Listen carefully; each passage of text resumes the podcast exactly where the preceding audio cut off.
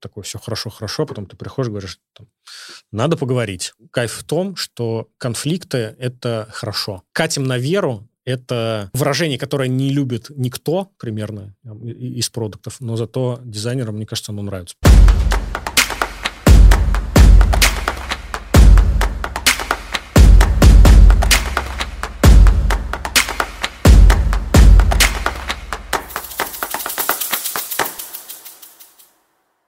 Привет, это Женя и подкаст «Дизайн Тусовка». Здесь мы говорим о дизайне и о дизайнерах. Не забудь подписаться на телеграм-канал «Мамкин Дизайнер» и поставить лайк этому выпуску на ютубе и жмякнуть колокольчик, чтобы не пропустить новые выпуски. А еще не забудь, что мы выпускаем аудиоверсию этого подкаста на всех цифровых площадках. Сегодня в гостях у тусовки Александр Павлов, арт-директор Авито Работа. Саш, привет. Привет. Рад видеть тебя на своем подкасте. Я рад, что ты меня пригласил. Как добрался? Нормально? Отлично. А я не очень. Целый час ехал, опоздал на эту съемку. Ты начал свою карьеру в 2007 году как разработчик. Это так? Да, это, ну, это не то, что верно, но это в целом да. Я начал как э, дизайнер, но довольно быстро ушел в написание там, каких-то скриптов и всего остального. На чем ты писал? А, неправ, неправильный ответ, на самом деле. А, я был, не был слова фронтенд разработчик, еще был верстальщик, а потом был вебмастер. Угу, вебмастер, то есть, да. Верстальщик — это человек, который мог, значит, сайт, э, то есть дизайнер приносил макет, ты его э, верстал, там, HTML, CSS, потом ты его... Э, а потом, если ты умел это на движок еще натянуть, то уже становился вебмастером. Вот, я был сначала верстальщиком, соответственно, потом вебмастером. Но это была какая-то фрилансерская деятельность? Нет, студия? это была, это была студия. Турбомилк. Турбомилк это была уже чуть дальше. Турбомилк ага. я уже был дизайнером. До этого я работал э, в гнилом подвале, где было одно окно вот такое. Вот. Надо, чтобы э, начать работу, нужно было прийти записаться в журнал, во сколько ты пришел, во сколько ты ушел. Ну, это работа на дядю была? Э, да, да, это была контора, я не помню даже, как она называлась честно говоря. Ну, хорошо, 2007 год. Э, все делали там сайты на коленке, трехколоночные, табличные. Угу. Как так получилось? Чем ты вообще занимался в 2007 году? Вот, вот этот трек. Ну, там, я был продавец, стал э, дизайнером. Да. Но мне, мне, к сожалению, не удалось э, поработать где-то не в, в IT. То есть я в школе учился, э, я пошел на курсы двух летний, там был Photoshop, и потом третий год был 3D Max, кажется, или Maya, 3D Max, мне кажется, был. И после этого мы как-то переписывались там с товарищем. Я говорил, что я хочу еще, там, еще работу какую-нибудь. Он сказал, что, слушай, я тут ухожу из одной компании, хочешь, я себя приведу. Вот. А, мы договорились, я пришел в студию, показал, значит, с телефона свои работы, свои рендеры, которые я делал. Меня взяли, я даже не знал, что нужно делать. И это была как бы просто студия, которая делает на заказ сайты. И у них еще была поддержка... Это было в Самаре, собственно, из Самара. Вот. Это была поддержка сервиса сайта, которые как городские порталы, знаешь, помнишь, были такие mm-hmm, раньше? Да. где ты мог, мог новости там прочитать, да, афиша, да, да. вот это все. И они там, в общем, это поддерживали. И первая, э, как бы, первая задача, которая, я почему-то это очень хорошо запомнил, когда зашел и босс, который мне ну, сказал, так, надо делать хостинг. Такой, Окей, мы делаем хостинг. А, а что такое хостинг? Да, то есть я не знал, что такое хостинг, вот, но потом потихоньку ну, то есть, получается, э, ну, карьера, если мы говорим про там 2000-е годы, 10-е годы мы говорим, это всегда...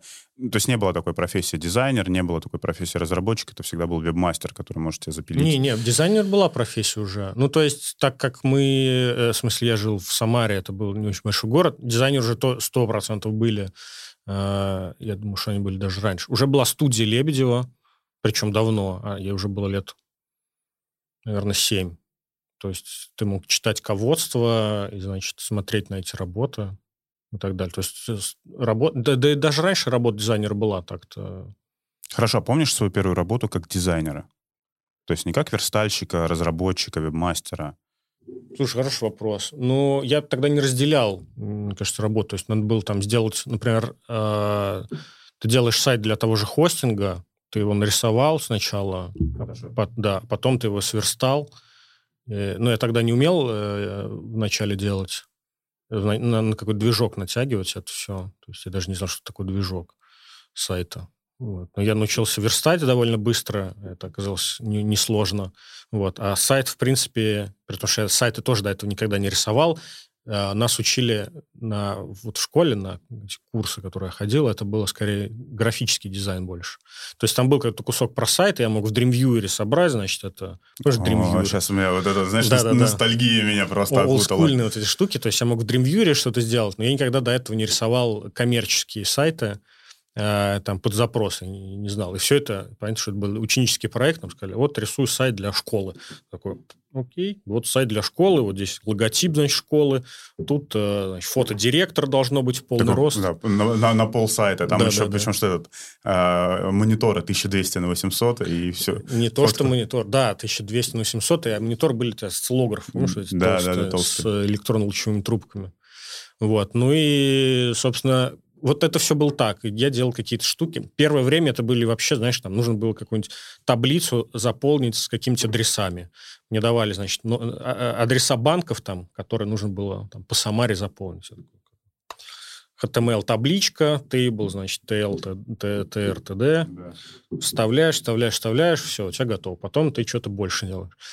А, и на самом деле первая, условно, там, дизайнерская работа, где нужно было что-то сделать, это когда мы начали делать для этого как раз портала э, больше дизайна, в смысле, там не только контент, и надо было сделать главную страницу. Так как я знал 3D, я, значит, нарисовал там, что это ключ от города, этот сайт, я нарисовал, значит, в 3D такой, на бархате лежащий золотой ключ.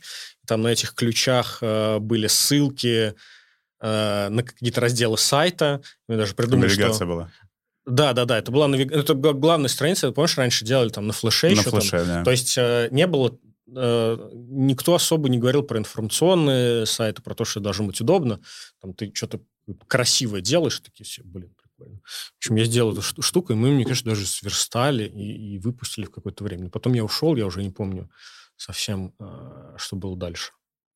А, окей, я хочу к чему подвести, что вот я хочу понять, э, с чего ты начал, потому что потом я знаю, ты работал в Delivery, ты работал в Яндексе. Мне всегда интересно, ну и моим слушателям интересно, потому что такой довольно уникальный опыт, когда ты там где-то в Самаре, в подвале, вот с узеньким окошечком начинал э, делать все это, и потом ты вдруг оказался в Яндексе. Вот расскажи дальше про свой э, карьерный трек. А, в общем, э, была вот эта студия, потом был как раз... А, потом был Доминион, это тоже самарская контора, э, ребята делали сайты, ну, э, в свое время достаточно известные, в теглайны входило. А потом я попал в Турбомилк случайно, и в, в Доминионе я все еще работал разработчиком, то есть я прям верстал, и я там как раз научился э, на JS что-то писать, я научился, там, в Доминионе был свой движок, мы ставили на, на него, я научился перекладывать, э, собственно, верстку на более там, серьезные рельсы. А потом я попал в Турбомилк. После Турбомилка я уехал в Москву, устроился в Рамблер. Потом я вернулся в Самару на два года. Мы делали с другом студию небольшую. Я поработал еще, успел на местных ребят там. Потом я вернулся в Москву, попал в контору, которая занимается а, видеонаблюдением для дома. Мы для Ростелекома делали B2B и B2C видеонаблюдение «Умный дом». И оттуда уже Delivery, Яндекс и вот сейчас Авито работа. Круто. А в Delivery дизайнером был, просто продуктовым дизайнером? Я пришел Delivery дизайнером, да, и, в общем, выходил арт-директором уже. А в Яндексе? В Яндексе уже приходил арт-директор. Уже арт-директор. Какого продукта? А, услуги. Яндекс услуги? Да. Круто. И сейчас ты а, арт-директор, лид. Ну, ардир, да, в работе. Ардир, Авито в, работа. Авито работа. Очень... Сколько прошло? Семь 3, 10. 4, 5, 10, 5. 10, 15, 5. Угу. А, 16 лет? Опыта? Да, я не знаю, я не считал. Ну, сколько, какой сейчас год вообще? 23-й. Вот 23 я, я пытаюсь посчитать, да. Ну да. Ну да, 13 лет. Круто. Подожди, больше. Слушай, 2007 год. Да. Так, 20... Ладно, все. А, я не могу с утра складывать цифры. Это второй гость, который плохо складывает цифры с утра. Ладно, это шутка. Ты в профессии там уже 16 лет э, вырос от э, веб-разработчика до лида. Ну, я думаю, ну, до арт-директора, до лида, до э, руководящей должности. Довольно, ну, я, я просто всегда пытаюсь, знаешь, найти отклик, потому что я тоже вырос в лида, и я всегда ищу э, вот этот вот э, причину и мотивацию в других людях. Угу. Вот почему ты пошел именно по пути лида? Потому что я знаю, некоторым ребятам, ну, некомфортно, неудобно, они занимаются там, они руки, занимаются дизайном, но никак не в управлении.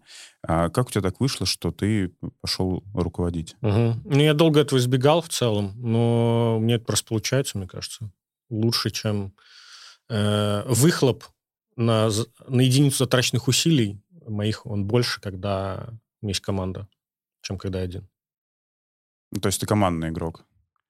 Ну, а хорошо, а если ты один, а, у тебя решение получается хуже, чем с командой? Ну, я так не могу сказать. Это разные вещи. А что ты вкладываешь в хуже? Ну, есть, смотри, есть, а, вот у меня даже в команде есть дизай, дизайнеры, которым вот комфортно э, одним самим собой. Вот он пошел, задачу получил, и пошел сам с собой угу. что-то делать, думать, не знаю, там, в ванной лежать отдыхать и потом как-то работать. И он не спрашивает ни у кого совета, ему вот комфортно с, самому с собой. И у него получается довольно хорошее решение. При этом, если он попадает в команду, начинается вот такой, знаешь, раздрай, потому что он, он себя чувствует некомфортно и заставляет себя чувствовать некомфортно других не, людей. Я понял, да. Lonely Wolf. Да, да. Ауф. Э, ауф. да, нет, я, ты знаешь, я понял, что как бы, когда ты становишься руководителем, вот, то есть ты, когда дизайнер-специалист, у тебя две руки. Ты можешь нарисовать 100 макетов, 300 а, логотипов а, и упаковку сверстать. Вот. А когда ты становишься артом, то у тебя, ты как Шива, у тебя сразу 100 рук вырастает, и ты можешь гораздо больше сделать. Ты можешь, типа, не 300 логотипов нарисовать, а 3000 логотипов, или там 100, 100 тысяч макетов сразу сделать, ну и вы, вытащить их в продакшн. Это звучит хорошо. И вот это как раз обратная сторона лидерства, а, что а, с одной стороны у тебя есть вроде полномочия, у тебя есть, ну, какая-то ответственность, у тебя есть там развязанные руки, но с другой стороны, что это влечет за собой очень много последствий. Это и рутина, это и конфликты, это и увольнение, это и э, вообще какое-то развитие. То есть нужно очень много времени уделять менеджменту, потому что ты не один, и тебе нужно как своих подаванов обучать, развивать и как-то с ними дальше делать. Да. Окей, у тебя есть команда, 300 макет, 3000 макетов, а за этим всем нужно следить. И это качество дизайна. А, и мы с тобой там, а, когда общались до подкаста, говорили а, про, про тему, как измерить качество дизайна. Когда, у te, когда ты один, ты сам отвечаешь за свою работу, ты сам понимаешь, качественно или нет, там, перед заказчиком, перед стейкхолдерами, ну, неважно. А у тебя, у тебя сейчас, кстати, сколько в команде людей? Ну, дизайнеров. И, э, дизайнеров четверо. Четверо. Вот четыре человека тебе сделали какие-то решения. Ты э, финально, финальный босс, который принимает э, эти макеты, потому что, ну, ты отвечаешь за продакшн. Э, опять, с одной стороны, круто, они сделали очень много, с другой стороны, это доля твоего времени, чтобы оценить, насколько круто они сделали, хорошо ли они сделали, погрузиться во все эти задачи. Как вот ты замеряешь, хорошо, плохо, и как это, все херня переделать? Да, это классный вопрос, на самом деле. Знаешь почему? Потому что все пытаются измерить дизайн, и э, я сейчас, это длинная будет подводка. Я еще недавно наткнулся на статью, McKinsey написали о том, что мы изобрели, дескать, новый метод оценки разработч... Э, ну, разработки, как оценивают качество, скорость, вообще как понимать, э, вообще разработчики у вас то делают или не то.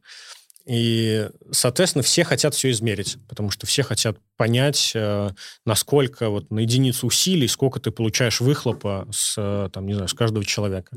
Мне этот подход на самом деле, ну, то есть это супер круто, с одной стороны. С другой стороны, э, я как человек, который любит больше хаос, мне хочется, чтобы иногда оставалось, наоборот, больше инкогнито информации, там, терра инкогнито, я имею в виду, чтобы у тебя было поле для экспериментов гораздо шире, потому что когда у тебя все четко измерено, то ты понимаешь, что, что нужно делать, чтобы получался просто ок результат. Ну, то есть, типа, на три всегда достаточно. Никакого эксперимента. Ну, никакого эксперимента, да. То есть это э, ведет к бюрократизации процессов. Э, вообще измерять вещи сложно, потому что до любой метрики всегда можно докопаться. Мы там в Авито тоже сейчас очень много думаем насчет того, как нам измерять э, качество дизайна. Потому что Авито — это компания, которая очень хорошо все измеряет, очень любит цифры, считает абсолютно все и умеет умеет считать все, самое главное, ну, как там, кроме дизайна пока что. И вот у нас одна из целей сейчас научиться его, в принципе, измерять.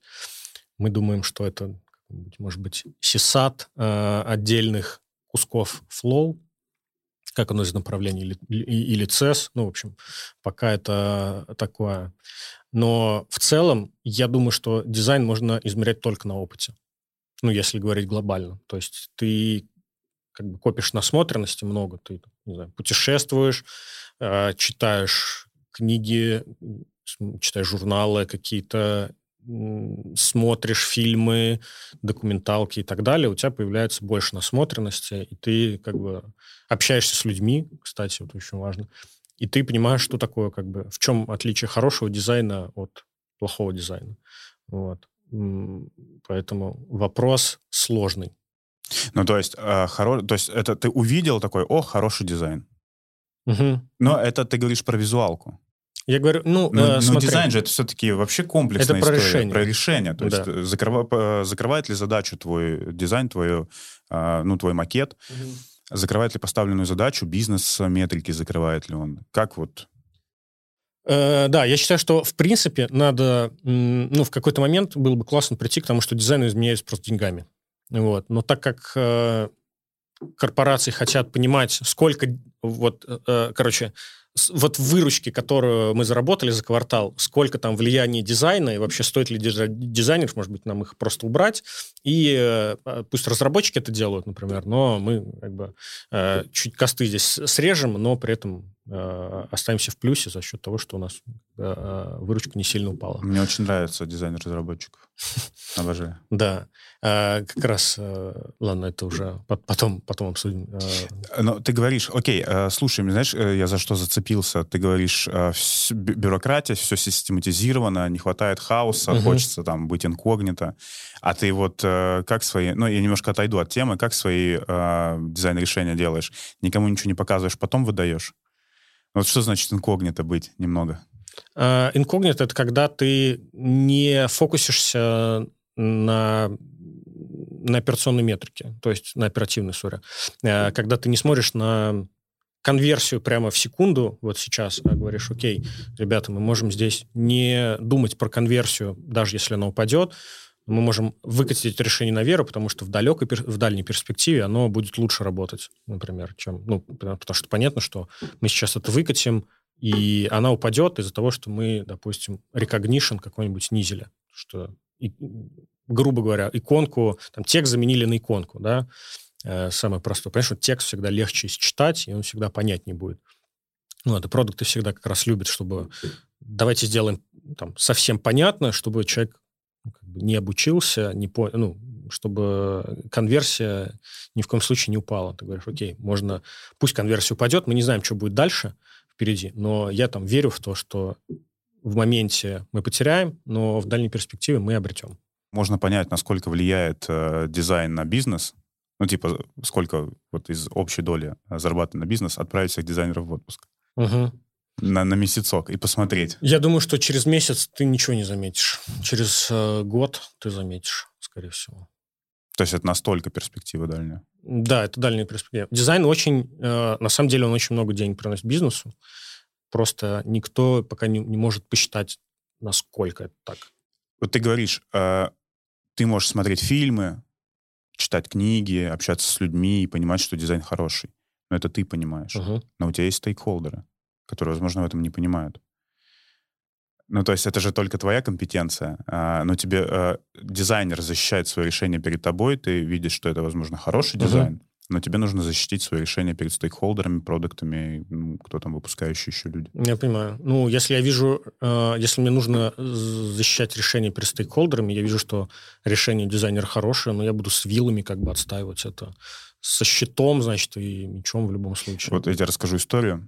Буквально недавно я тут э, с госушным проектом одним работаю. Uh, нас, uh, мы вышли командой дизайнеров, три человека. А, нужно делать... Была какая-то система, ну, уже кто-то вот ее делал до этого, там, два года назад, и сейчас по-новому эту систему делают. Вот. И стейкхолдер уперся рогом в одну вещь, в навигацию. А, вложенность 3, 3 вниз. Мгм. Названия пунктов вот такие вот, огроменные. А, но мы как бы подумали и решили, что у нас есть там основная навигация, мы ее выстроим горизонтально, и есть еще внутренняя навигация, мы ее выстроим вертикально. Ну, то есть ты по вкладкам, грубо говоря, щелкаешь, у тебя там еще какая-то навигация внутри каждой страницы есть. Мгм. Вот. И вот тебе аргумент стейкхолдера. Мы такой видели 30 лет назад. И это было в прошлой версии приложения. Придумайте что-то другое. И мы описываем все возможные варианты и пишем риски, и пишем, ну, то есть, чем это может грозить. А заказчик говорит, нет, придумайте мне что-то новое. У меня такие кейсы есть в жизни. Как бы ты ни был насмотрен, как бы ты, какие бы ты там более лучшие практики решения не предлагал, а, все равно есть какое-то там ЛПР, да, лицо, принимающее решение, которое тебе скажет, мы это видели 30 лет назад, когда появился интернет. Нам нужно что-то инновационно новое. Бывает такое. Ничего, ну, я довольно давно уже не работал с клиентами напрямую. В корпорациях примерно то же самое. То есть все равно есть люди, которые принимают решения так, так или иначе, по крайней мере, относительно того, там, куда идет бизнес, например, а ты все равно должен делать так, чтобы и понятно, что людям было удобно, для которых ты это делаешь, но и при этом, чтобы э, бизнес там решал свои задачи. Зарабатывать, либо э, долю рынка там увеличивать, либо GMV. В общем, неважно, чтобы э, цели бизнеса тоже выполнялись, потому что если нет бизнеса, ты зарплат не сможешь людям заплатить. Вот, поэтому дизайнер, он такой как бы должен быть по- посередине между, ну, вот на этом стыке. И, ну, это сложный вопрос. Иногда нужно договариваться, иногда ты понимаешь, что как бы человек не, ну, не хочет слышать аргументов, он хочет что-то другое. Поэтому ты можешь либо уступить, сказать, окей, мы сделаем, как вы хотите, но это ваше решение. А, Либо можешь попробовать ему доказать, что это на самом деле не так. Есть много способов, да, там, провести эксперимент, сделать два, две версии, в конце концов, собрать дешевый прототип, а, затестить на конечных пользователях, попробовать и сказать, ребята, вот смотрите, здесь э, человек две минуты проводит в этой системе, чтобы решить свою задачу, а здесь 30 секунд проводит в этой системе, чтобы решить задачу. Вам же нужно время сокращать, поэтому вот этот вариант явно лучше. А они хотят э, не время, они хотят вау. Это Чтобы- тоже задача. Чтобы был золотой ключ на подушечке Да-да-да. с э, навигацией. Это тоже задача. Ну, тогда нужно услышать, наверное, сделать вау. Просто ты иногда решаешь задачу бизнеса, иногда ты решаешь задачу пользователей. Вот. Ну, А иногда хор- хорошо. задачи и тех, и тех. Да. Да, иногда задачи и тех, и тех. Хорошо, если они совпадают в целом. Ну, то есть, когда бизнес условно говорит, да, наши пользователи – это наше золото, это то, что нам приносит деньги, поэтому мы должны сделать для них максимально удобный сервис, отвечающий их ожиданиям, решающий 100% их задач, именно вот этой аудитории. А, а деньги, они уже там потом, потом придут, потому что эти счастливые люди нам с удовольствием заплатят, они вернутся к нам и еще раз нам заплатят за это.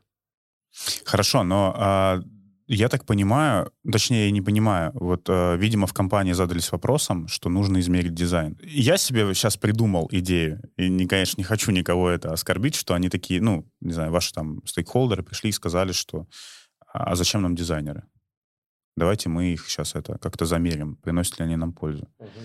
Зачем вообще вот вы собираетесь замерять дизайн?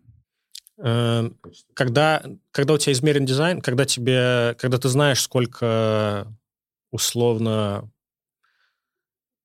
не хочу говорить прибыли, потому что прибыль тебя сразу фокусит на деньги. Это может быть прибыль в других единицах. Ну ладно, в общем, скажу все равно. Неважно, сколько прибыли там типа, приносит дизайнер, э, тебе с бизнесом проще торговаться за что-то. Ты говоришь, ребята, смотрите, мы там при помощи дизайна, мы, например, разлочили новую аудиторию, которая раньше не пользовалась продуктом, но из-за того, что он стал более дружелюбный, удобный, у нас там случился э, вирусный эффект, люди начали рассказывать друг другу, что в принципе можно этим пользоваться. Мы запустили рекламу, люди туда пришли, действительно, они начали вовлекаться дальше в эту воронку, они начали там в эти циклы ретеншена заходить, они возвращаются и так далее. Типа вот э, благодаря дизайну мы делаем продукт удобней, и, соответственно, мы приносим пользу бизнесу. И если ты прямо четко доказываешь, что дизайн приносит для бизнеса пользу, то тебе гораздо проще с бизнесом на одном языке разговаривать об этом. Ты можешь себе выбивать дополнительные ставки, э, чтобы делать дизайн еще лучше, если это нужно. Вот, ты можешь э, в целом говорить про продукт с точки зрения того, что давайте сделаем не быстро прямо сейчас, давайте чуть-чуть больше здесь потратим, вложим усилий, э, лучше поймем задачу, поймем действительно там, есть ли у нас эта проблема, потратим больше времени здесь, сделаем лучше, дольше, но зато там в дальней перспективе, опять же, это нам принесет гораздо больше денег, потому что мы, там, мы знаем, что плохой дизайн э, не дает пользователям возможности возвращаться, решать свои задачи нормально. У меня была как раз вот про плохой дизайн э, такая короткая история. Я вчера пошел в магаз, э, решил вечером не заказывать лавку, а решил пройтись э, до магазина. И пока я шел до него, я три раза спускался в пешеходный переход. Я думаю, зачем? Ну, Нефункционально. Это супер неудобно, это неприятно, потому что ты спускаешься туда, там темно. Ну, короче, понятно, что классно, когда ты идешь по улице, прогуливаешься, никто не хочет спускаться там, в переход. Хотя мне, я, я гулял минут 15. Три раза я спускался в пешеходный переход. Я думаю, что вот это как раз пример того, что когда люди не думали на перспективу нескольких лет вперед, они подумали, что, блин, у всех машины есть, надо, значит, сделать так, чтобы машинам было удобно, а людям ну, типа, черт с ними, мы их загоним под землю, пусть они там через пешеходный переход, но здесь же магистраль, как бы, зачем? Но это получается дизайн, когда нет выбора. Почему? Ну, вот ты пошел в магазин, у тебя нет выбора пройтись нет, нет, я говорю про людей, которые проектировали этот, э, проектировали вот этот путь условно, да, то есть они такие, блин, здесь э, три дороги, нужно через каждую дорогу сделать пешеходный переход. Вместо того, чтобы сделать пешеход по верху, а не знаю, э, ну, переход ну, да. по верху, а машины загнать, наоборот, под землю. Вот. Для меня это, естественно, неудобно как пользователь, потому что про меня не подумали, и я потратил время. Ну вот я, я к тому злой. говорю, что, типа, несмотря на вот этот уродский дизайн, ты все равно будешь им пользоваться, вынужденно, но будешь пользоваться. И это в копилку, кстати, интерфейсов. Вот ты говоришь, э, мы с помощью дизайна сделали там, ну, разлочили аудиторию, сделали какую-то фичу, вот показали, удобно, но есть же там много примеров, когда дизайн собран херово, но есть кусок функционала, ради которого пользователи возвращаются. Вот. А тебе здесь не кажется, что все-таки функционал важнее, чем даже там хороший дизайн? Ну, хороший да. визуальный дизайн. Ну, я не отделяю их просто в целом. То есть хорошие продукты хорошо выглядят обычно, удобные по крайней мере. Понятно, что у нас а, вот этот манифест из Баухауса, что форма следует э, э, за функцией, это понятно. Естественно, сначала ты должен какую-то пользу дать, а потом она как бы сама обретет форму э, пользы, по сути.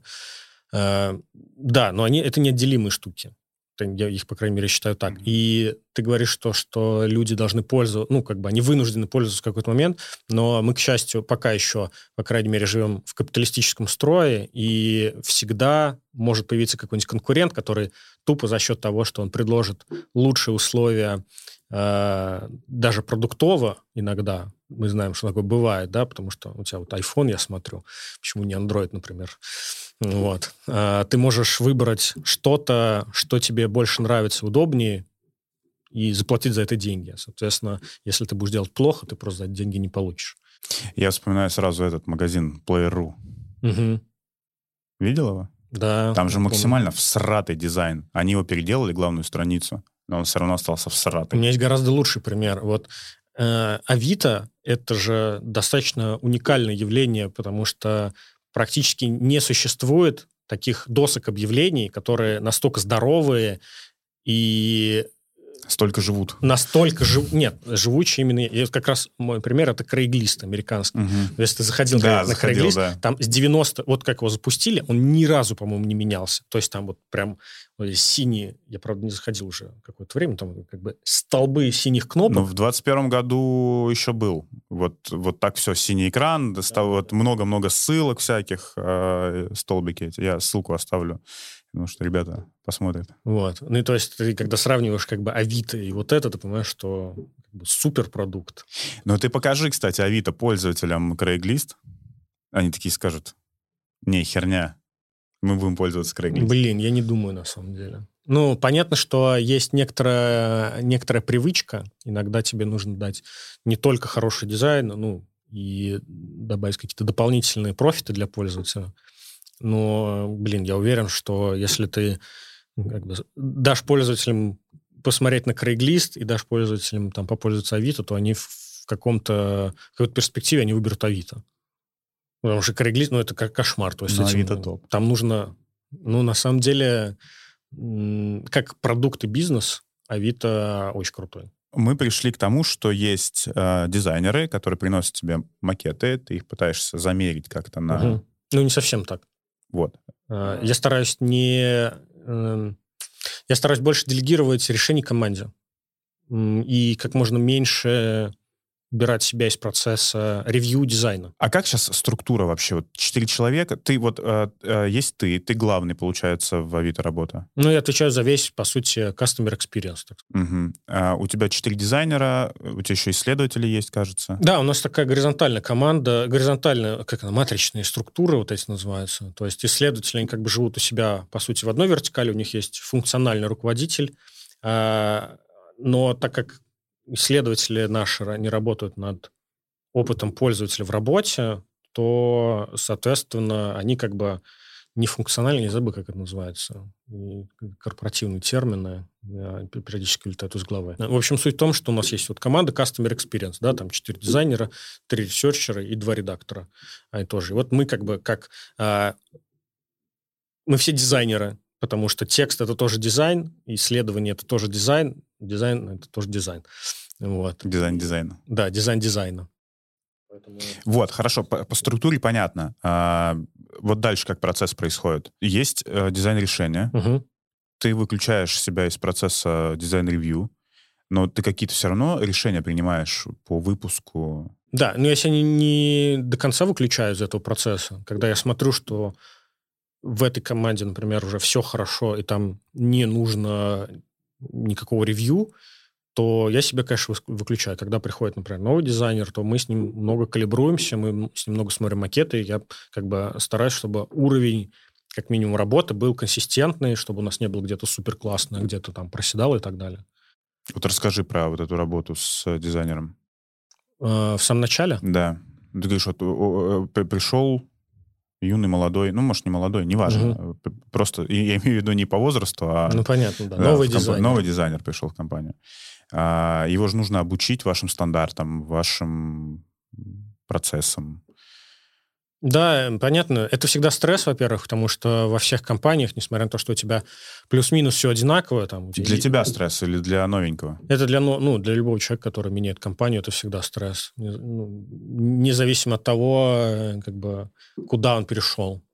У тебя, если даже культуры в компаниях плюс-минус одинаковые, то все равно есть как бы, некоторое количество различий, которые э, Ну, как минимум новые люди и новая компания. Новые Ну, люди, новые целом. компании, да. Новые какие-то ритуалы, где-то принятые, где-то не принятые. Ты иногда не понимаешь, зачем это нужно, потом э, понимаешь, или потом понимаешь, что это действительно не нужно, начинаешь менять это и так далее. Но для любого человека, который приходит, это всегда стресс. э, то есть это понятная, в общем, нормальная история. И тебе нужно его провести, чтобы он как можно быстрее встроился в текущую культуру, в текущие процессы и начал выдавать результат, которого ты от него ожидаешь. Ты выключил себя, э, вот есть команда, которая уже знает, как собирать макеты, вот там процессы все выстроены, все хорошо.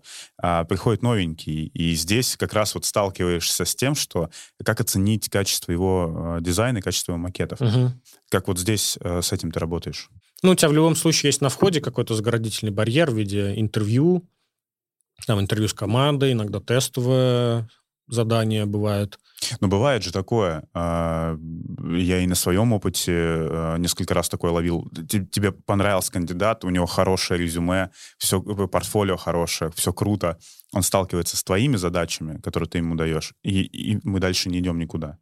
Да, такое бывает. У меня, э, это как раз э, хорошая тема, потому что у меня тоже такое было. Иногда на этапе отбора ты думаешь, блин, это матч стопроцентный, он отлично, там, э, под- дизайнер подходит нам, очевидно, что ему подходит наша работа.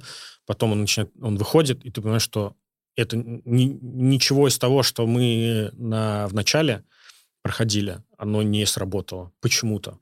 Э, У меня было такое а- однажды, когда дизайнер, с которым мы работали в одной компании, и было все вообще супер. Я как раз э, я был выключен из процесса, он был графическим дизайнером, он был бильд-дизайнер даже, это человек, который рисует обложки, э, графику для там, статей, оформление для статей, ну, короче, больше графический как дизайн. назвал его? Какой бильд-дизайн? А, бильд. Бильд. Бильд. Первый раз слышу. Ну, который готовит, готовит к публикации там статьи, допустим. Вот. И, а потом я думаю, блин, очень классный чувак, я ушел в другую компанию и позвал его э, с собой, он пришел, я понимаю, и там не случился вот этого матча. То есть там я понимаю, что э, он начал факапить сроки, э, пропадать, кор- короче. Ну, ему, видимо, некомфортно. Если он стал пропадать, видимо, ему некомфортно стало с вами общаться. Там ничего как будто бы не изменилось очень сильно. То есть там деньги, деньги, деньги, процессы, процессы, задачи. Ну, ну да, как команда. Другая. Ну, я не знаю, может быть, что-то у него случилось личное, что он там так стал. Ну, то есть до этого не было ничего, а после этого. Бывает. Может быть, действительно ему не понравилось, там, как мы устроены, он не захотел об этом рассказывать, и понятно, что мы потом расстались а, с ним. Но это как бы нормальная ситуация. Ошибки найма, я даже не могу их назвать ошибками, ты когда нанимаешь человека. Ну, так случается. Ну, это случается, да. Иногда ты, тебе кажется, что все супер, а потом он приходит, и ты понимаешь, что на самом деле у него там с тобой было на интервью все хорошо, а там с продуктами он не сработался, с другими дизайнерами не сработался, с, да, с аналитиками, с разработчиками он не сработался, у него нету контакта, ничего не работает, и тогда пора. Да, бывает такое. Человек уже пришел, вышел к тебе, и ты говоришь, что ты с человеком довольно много работаешь. Угу. А человек начинает выдавать решения. Есть ли у тебя какие-то, не знаю, там, входящая документация в него, да, как строятся ваши процессы, как строятся ваши макеты, по какой философии вы работаете, чтобы тебе оценить, потому что а, то, что он сделает, отвечать будешь за это ты. Угу. Ну, в конечном итоге все равно отвечать будешь ты. Да, Понять, это налог он... как раз руководителя.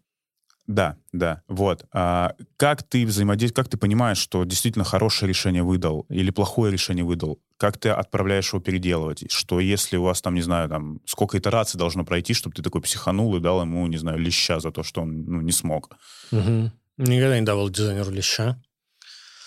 А, при этом я не, не супер терпеливый человек.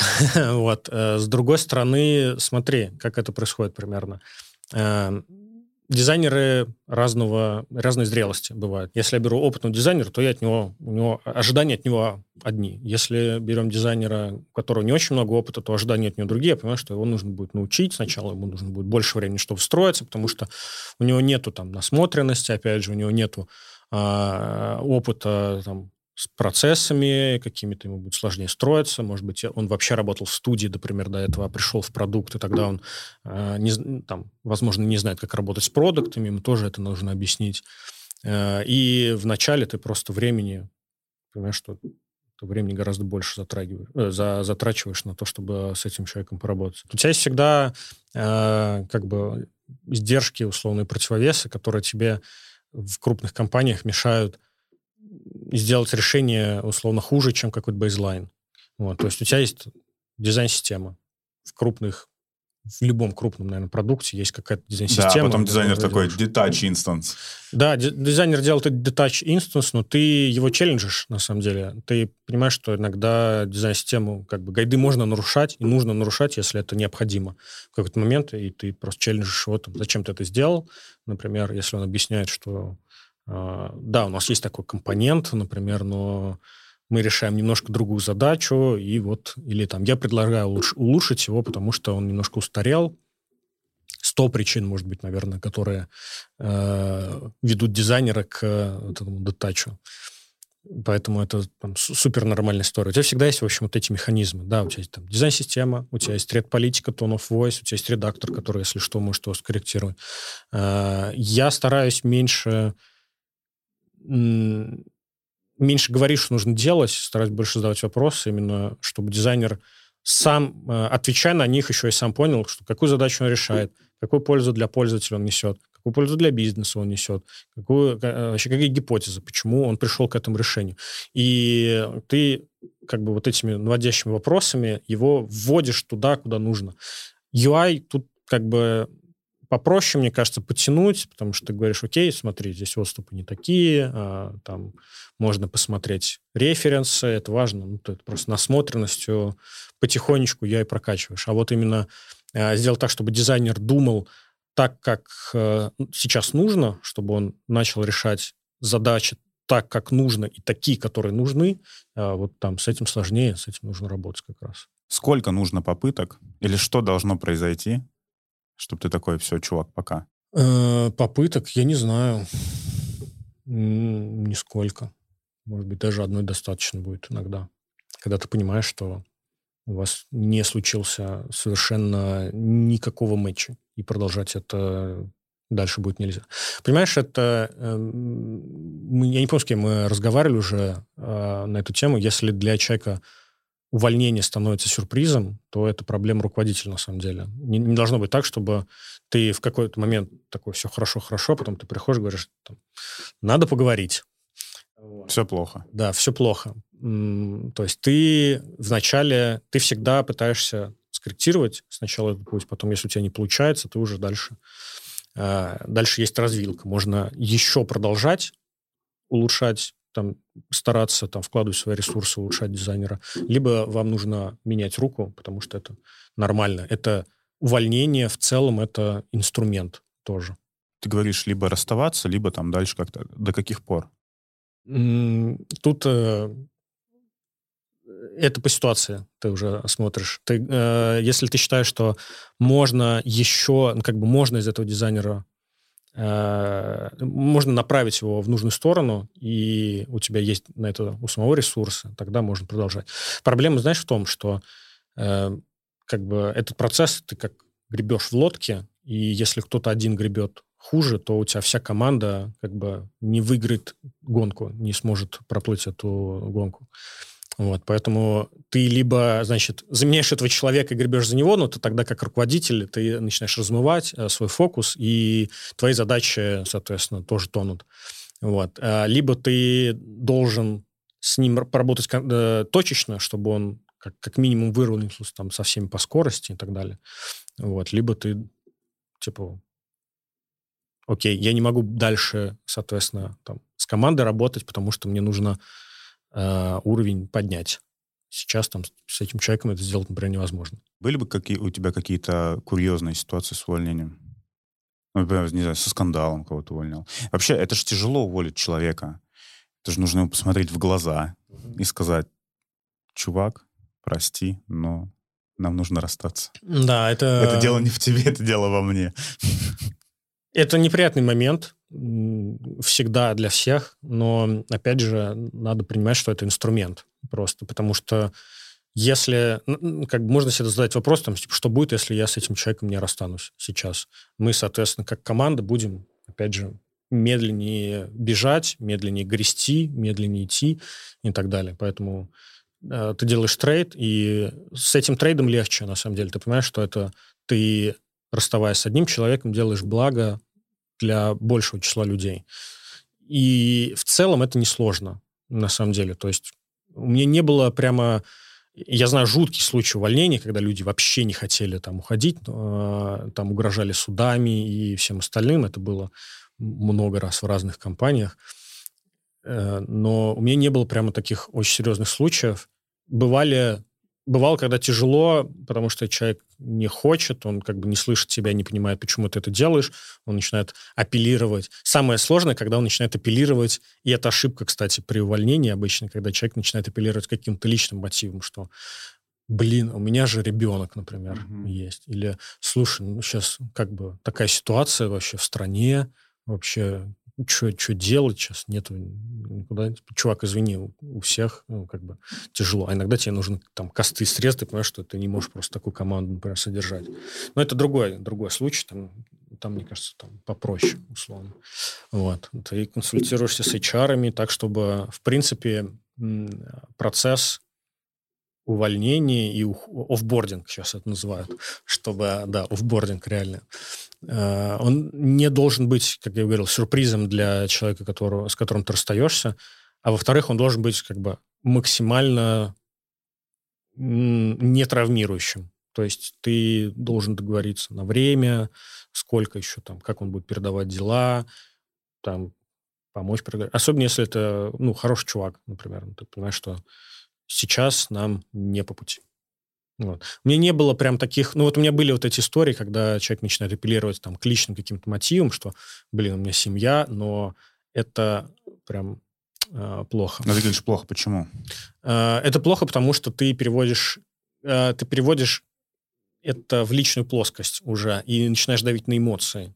Вот. А эмоции в этом случае нужно выключать, стараться максимально. Ты же приводишь к этому постепенно. Да. То есть ты сначала приходишь такой, есть разговор. Вы начинаете говорить, ты говоришь, что, слушай, вот здесь, здесь, здесь нужно по-другому, нужно потянуть, здесь ожидания условно другие, тут э, не получилось, вот давай мы с тобой придумаем, как нам сделать так, чтобы нам эти штуки исправить. Опять же, в корпорациях здесь с этим помогают всякие карты компетенций и все остальное. Твоя любимая, да? Я, да, я ну. могу об этом много говорить, я действительно не люблю карты компетенций. Э, но, тем не менее, это э, я приз, могу признать, что это хороший механизм, когда тебе нужно делать поток. То есть, когда у тебя раньше как было, когда дизайнеры приходят, это энтузиасты, которые за небольшую зарплату, им просто в кайф, они любят, они хотят сделать э, продукты, они хотят делать там мир лучше, жизнь пользователей легче. Хотят, чтобы тебе не нужно было три раза спускаться в пешеходный переход, чтобы перейти, значит, одну дорогу, да. Вот. Они думают, как улучшить этот мир. Вот. Сейчас, так как индустрия уже такая это уже прям индустрия. Это индустрия, это зрелая, тебе нужно на потоке давать э, большое количество решений. Вот, понятно, что это, сюда уже идут люди, которые переквалифицировались чего-нибудь. Они там подумали, что окей, IT это модно, там много денег, я туда пойду и так далее. Тебе, как бы им, э, они не готовы вкладывать, инвестировать там типа, дополнительное количество ресурсов в эту историю. Поэтому важно понимать, что не все как бы приходят с горящими глазами и просто э, желанием сделать суперпродукт вообще, изменить мир и сделать жизнь пользователей максимально э, вообще идеальную. Тебе там, с этими людьми тоже нужно работать периодически. Ты как руководитель ну, должен работать э, со своей командой, с командой дизайнеров. Какие техники, практики, что ты развиваешь, как ты помогаешь им, потому что они все-таки на тебя смотрят как на лидера. Чтобы вести команду, ты должен делиться знаниями. Угу. Ну и как ты их обучать, помогать. Там в том числе карты компетенций, которые вы строите, индивидуальный план развития, э, не знаю, какие-то там воркшопы, курсы. Как здесь вообще взаимодействуешь с командой? Ну вот как раз а, индивидуальный план развития мне нравится больше, чем карта компетенций. Карта компетенций, я объясню сразу, почему она мне не нравится, потому что я считаю, что человек более сложно устроен, чем автомобиль. И ты не можешь померить его, как бы, э, как быстро он до сотки разгоняется. Вот даже если он это делает быстро, то он может устать, у него может быть не быть настроения, у него может быть какие-то там личные проблемы и так далее. Он не может э, постоянно выдавать, знаешь, предсказуемый результат всегда, во всех 100% случаев, да, кроме каких-то поломок, понятное дело. Вот. И поэтому э, попытка параметризировать человека, дизайнера у разработки тоже есть, естественно, эти там у аналитики, у всех есть эти карты компетенций, которые, безусловно, помогают вот этот э, получать хорошего среднего специалиста. То есть у тебя есть как бы вот, не знаю, 10 пунктов или 20 пунктов. Вот если ты по всем этим пунктам соответствуешь, ты все, ты сеньор. Да, да, да. Ты как бы... Пятерочка, молодец, давай дальше. Да, а, пятерочка, молодец, давай дальше. Ему, может быть, там вполне нормально на этом сидеть. Вот мне такой подход не очень нравится, хотя я говорю, я признаю, что э, из-за того, что как раз индустрия зрелая, тебе нужно там с людьми, которые которым это нормально работать, в смысле вот как бы решать одну задачу, например, небольшую.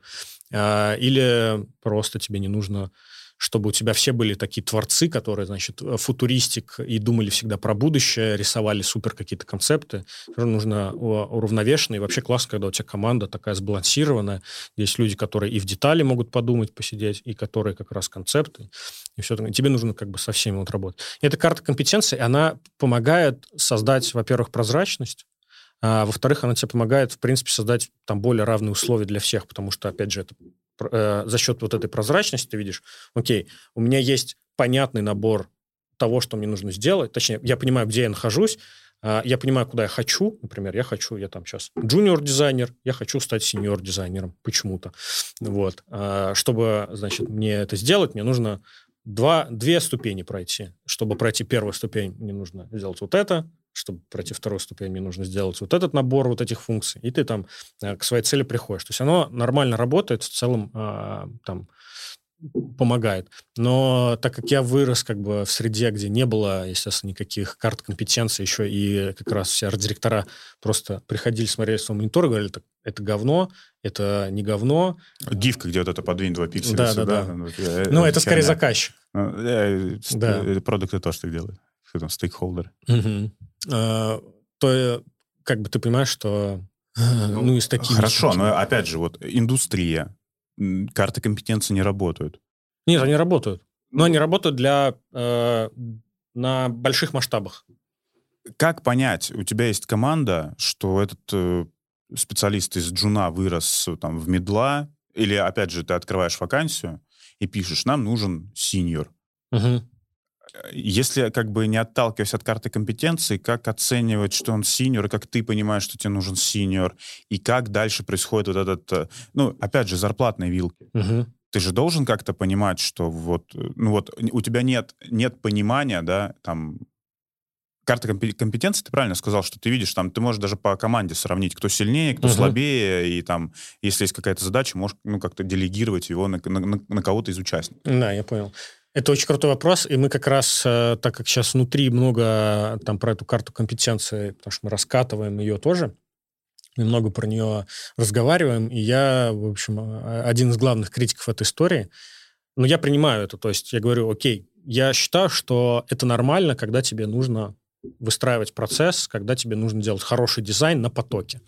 Вот. Но э, Э, короче, прикол в том, что у меня я мыслю не картами, у меня есть модели в голове. То есть я знаю, вот я работал с классным дизайнером, условно сеньором, ну там, то есть я знаю, как выглядит классный дизайнер, и это некоторая э, некоторая модель, которая я считаю, что вот типа вот чтобы сеньор был, чтобы дизайнер был сеньором, он должен э, на вот этом уровне, например, работать. При этом я понимаю, что он в этой ситуации скорее поступит так, чем так, но это не точно. А, и он там правильные вопросы задает условно, там не, не бросает дело там, где не нужно, челленджит продуктов, там работает а, на уровне неопределенности. Ты не можешь же неопределенность измерить обычно. Ну да. То есть ты просто примерно понимаешь, что вот эта задача, где ничего не понятно, где ничего нет, и тебе нужно ее как бы в сингулярность эту неопределенность сжать и уже решить эту задачу. А есть задачи, где э, здесь все понятно, мы знаем, что это за проблема, как ее решить, супер, там, типа, просто. И вот э, такие задачи ты можешь там, джуниор-дизайнеру отдать, а задачи с, там, с большим уровнем неопределенности, чем она выше, тем больше, соответственно, уровень дизайнера. Но подожди, модель. А, я, а, что за модель? Вот я, я, я пока что из разговора понял, что ты поработал там с некоторыми людьми, ну, и там из позиции синьор, примерно понимаешь а, уровень их навыков, уровень их знаний, как они там будут вести в, в ситуацию неопределенности или определенности.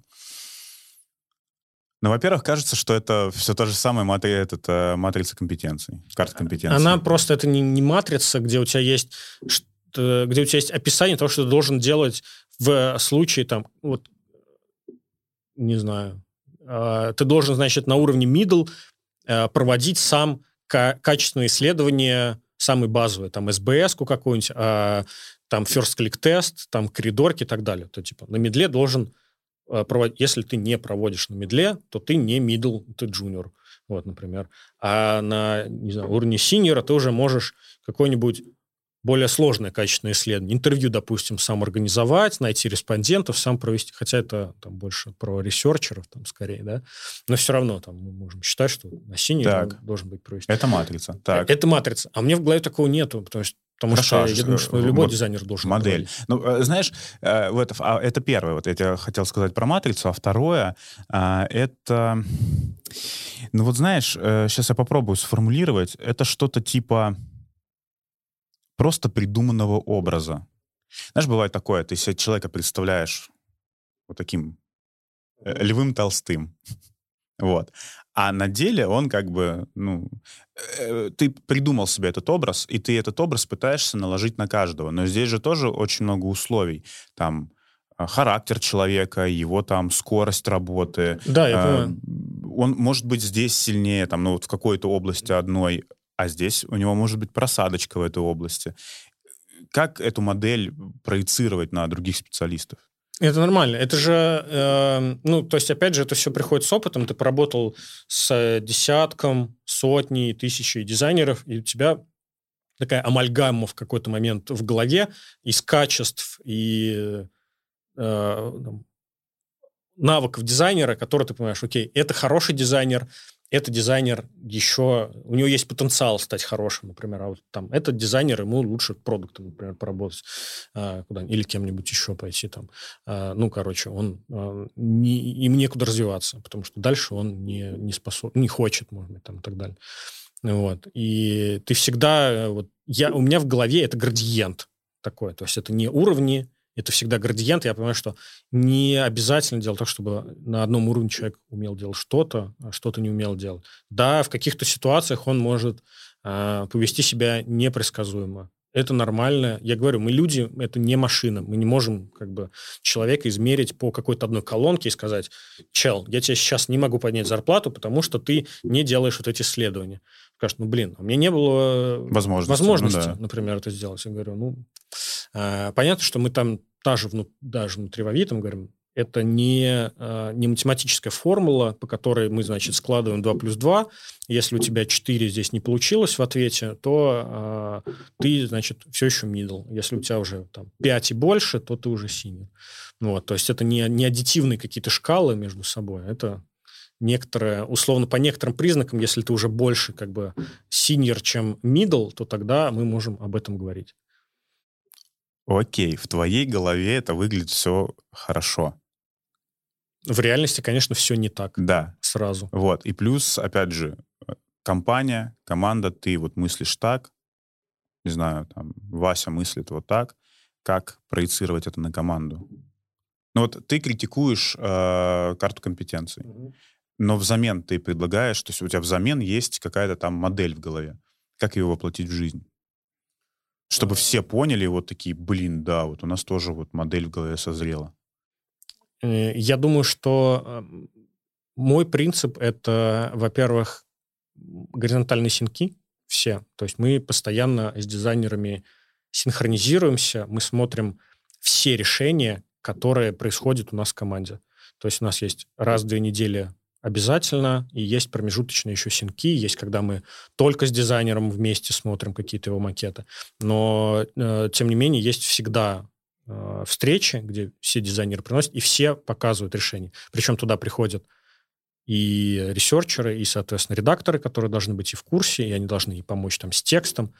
Э, вот. А есть еще как бы демо, на который еще приходят продукты, например. Ну и вообще все это открыто. То есть туда и разработку зовем, они смотрят, могут что-то почелленджить. И вот это именно критические вот эти сессии, когда ты понимаешь, что на тебя там накидывают э, твои решения челленджат все, э, это помогает там как бы тебя вы, вытолкать на какой-то определенный уровень.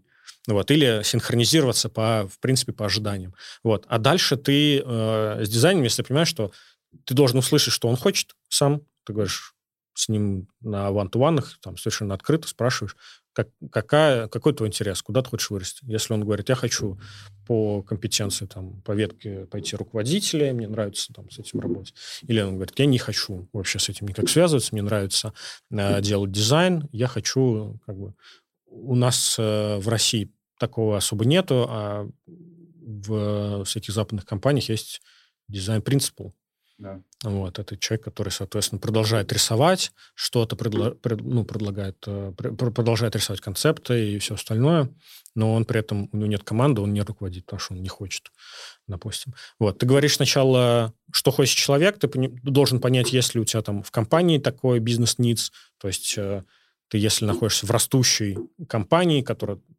через какое-то время должна в штате, например, в два раза увеличиться, потому что э, почему-то. Ну, да, обычно это планируется заранее. Ты говоришь, окей, у нас э, там будет такая возможность, или я хочу там тебя в любом случае, э, я вижу тебя в этом должен, чтобы нам это сделать, нам нужно пройти не, некоторое количество шагов, ты с ним представляешь ИПР, ты говоришь, смотри, вот э, я вижу, какие проблемы у нас есть. Он говорит, да, окей, я согласен. Или он говорит, я не согласен тогда вы с ним калибруетесь. Говоришь, почему не согласен? В общем, э, это супер прост, как бы простой фреймворк. Ты понимаешь, где ты находишься сейчас, куда тебе нужно прийти и что тебе нужно сделать, чтобы э, к этому прийти. С дизайнерами работает э, вот абсолютно точно, сам, тоже, э, точно так же. Ну, окей, э, ИПР, э, там, я хочу лидить. Вы ставите цели на лидерство. Что это за цели? Это почитать материал, что-то попробовать. Как потом ты замеряешь это такой, все, чувак, ты, ты лид. Угу. Мы тебе поднимаем деньги. Ты открываешь возможности дополнительные для человека обычно. А, это, знаешь, очень хорошая тема, на самом деле, еще в том разрезе, кто как занимается ну, вот, развитием. То есть есть понятное дело, что у тебя есть э, точка, где ты находишься, точка, в которую ты хочешь прийти, ты расписываешь вместе с человеком roadmap, э, там, назначаешь контрольные точки, такой, окей, мы там на ван-ту-ванах, давай ты сделаешь вот это, вот это, вот это, э, вот, и вы дальше проверяете, там, соглашается он, не соглашается, не знаю, ты ему говоришь, допустим, если это... Джу... Вот давай на примере, да, давай. ты говоришь, окей, вот у тебя приходит джуниор какой-нибудь дизайнер, ты говоришь, слушай, все круто, э, хороший подход, но UI, например, нужно подкачать. Он говорит, да, я согласен, у меня это пока я вижу, что это моя там точка роста. Ты говоришь, хорошо, давай, чтобы нам подкачать UI, давай мы сделаем э, какие-нибудь тренировки, давай я тебе буду, допустим, скидывать какие-то задачи, ты их будешь делать, давай ты будешь, э, собери в Пинтересте как бы макеты какие-нибудь классные дизайны, чтобы там качать твою насмотренность, будем с тобой обсуждать это. Вот, будем, э, ты там, допустим, показываешь мне какой-нибудь макет и говоришь, почему ты его выбрал, почему он классный. А, там я, мы калибруемся, во-первых, дополнительно, во-вторых, мы как бы повышаем твой уровень, опять же, насмотренности и так далее. И мы там к этому идем. Есть второй подход. Я его люблю на самом деле, э, хотя э, мне говорят, что это не очень классно, но с другой стороны он помогает быстро человека вывести на новый уровень. Да, ты просто это кидаешь его в огонь и уходишь. Ты стал, как бы его приводишь вот к пирсу и такой, ну, прыгай. Вот. А тут первая, первая возможность, то есть если он берет эту возможность сам, а, то это уже ты как бы галочку себе поставил, окей, человек выходит за рамки... Зоны из, выходит из зоны своего комфорта, да, потому что задача, например, сложная или не по компетенциям. Ты ему даешь да, стажера, допустим, вот он никогда не вел стажера, ты говоришь, мы взяли стажера, вот давай с ним, пожалуйста, работай. И дальше ты выключаешься из этого процесса и просто на берегу стоишь, смотришь, как бы э, он, значит, ушел под воду, Э, пузыри пошли, или он э, всплыл и пытается... Спасение бы... утопающих – дело рук самих утопающих. Да, спасение утопающих – дело э, рук самих утопающих. Вот э, у него есть, естественно, у этого подхода минусы, потому что дизайнер может утонуть, хотя тебе нужно было ему просто на самом деле помочь. Но, с другой стороны, иногда это помогает быстро как бы дизайнера сразу поднять. Я тебя поддержу. Мне самому нравится такой метод. Ну, да, у него есть э, минусы, поэтому я стараюсь немножко комбинировать. То есть, если понятно, что я даю задачи, которые я считаю сложнее, или задачи, которые человек еще не, э, не решал, я понимаю, я вижу, что он их берет, э, даже если он там понимает, что у него нету сейчас большая загрузка на работе, но он берет, и даже если у него не получается, но он старается и делает правильные шаги, то это сигналы к тому, что, в принципе, он готов, и ты должен его переводить на следующий уровень. Соответственно, можно даже сделать это авансом. Аванс тоже, в принципе, хорошая штука, потому что аванс, ты открываешь человеку дверь, он заходит туда, и как бы да, у него есть интент на это. Он понимает, что ты ему доверяешь, что это некоторый кредит доверия, которого ты ему выдал, и ему нужно это оправдать. Поэтому он старается, и ты видишь, что на самом деле он очень быстро может там э, на этот уровень, ну, начать этому уровню соответствовать. Какие еще есть скрытые, э, а может, не скрытые э, вещи в руководстве? Вот что ты видишь? Вот с чем ты столкнулся? Вот, знаешь, это же две разные картины. Ты, типа, дизайнер, делаешь макеты, защищаешься перед руководством, ну, может быть, заказчиком общаешься. И тут ты руководитель. У тебя есть команда, ты также общаешься с дизайнером, ты также можешь защищаться, защищать макет перед руководством, но существует очень много какой-то ответственности, еще скрытых моментов, которые, ну, по итогу выходят не очень приятными. Угу. Ну, увольнение неприятно. Это инструмент, да, но это неприятно все равно. А, работа с людьми, ну, тоже 50-50, потому что бывают и неприятные люди, бывает неприятно с кем-то работать. Почти Какие... всегда есть какие-то такие люди. Но это в этом же и суть, что ты работаешь с людьми. Это вообще самое сложное, мне кажется, как раз работа с людьми. То есть это самое важное и самое сложное, потому что руководитель без команды не существует.